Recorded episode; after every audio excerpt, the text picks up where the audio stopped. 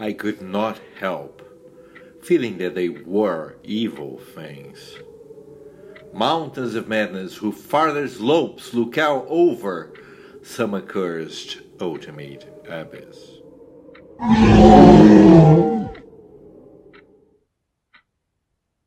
This is a quote from the book At the Mountains of Madness by Howard Phillips Lovecraft.